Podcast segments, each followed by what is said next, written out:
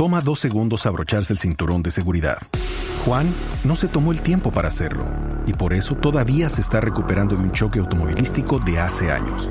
Ricky no pensó que fuera importante y su terapia física después del choque ha costado miles de dólares.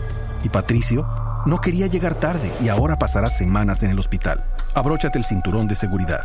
Son dos segundos que pueden salvar tu vida. Abrochado o multado.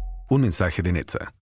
Hablando de hablando de, del iPhone, pues resulta que los Perdón, que- del Galaxy Note eh, de- hace esa comparación con Samsung. Curvo, no doblado. Curvo, no doblado.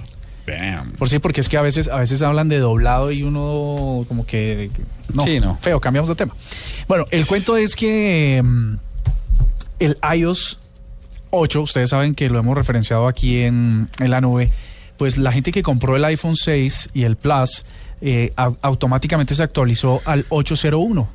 Y resulta que lo que hizo fue, que esto es un mismísimo virus también, acerca de lo que ha venido pasando con, con, est- con este lanzamiento, que no deja de ser bueno por esto, eh, dejó sin señal y sin, y sin el Touch ID a todos los dispositivos. Los que actualizaron se fregaron.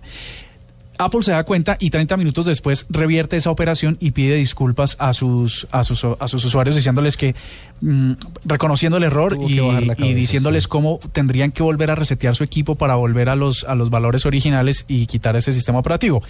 El tema es que ya se anuncian despidos en Apple por cuenta de este pequeño gran fallo, virus del lanzamiento del iOS 8. Desde que actualicé el iOS 8 me ha dado lata el WhatsApp. A mí me ha dado lata el correo electrónico.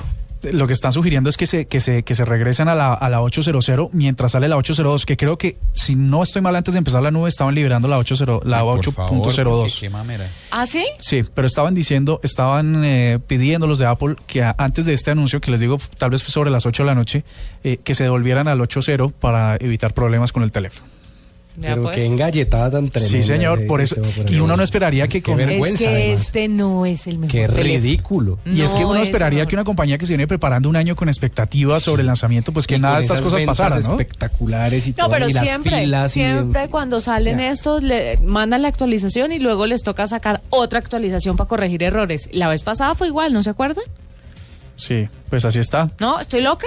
No. Ah, bueno. Si tienen este problema, queridos oyentes, por favor, eh, busquen la 8.0.2 y si no, devuélvanse la 8. Es la recomendación de la nube.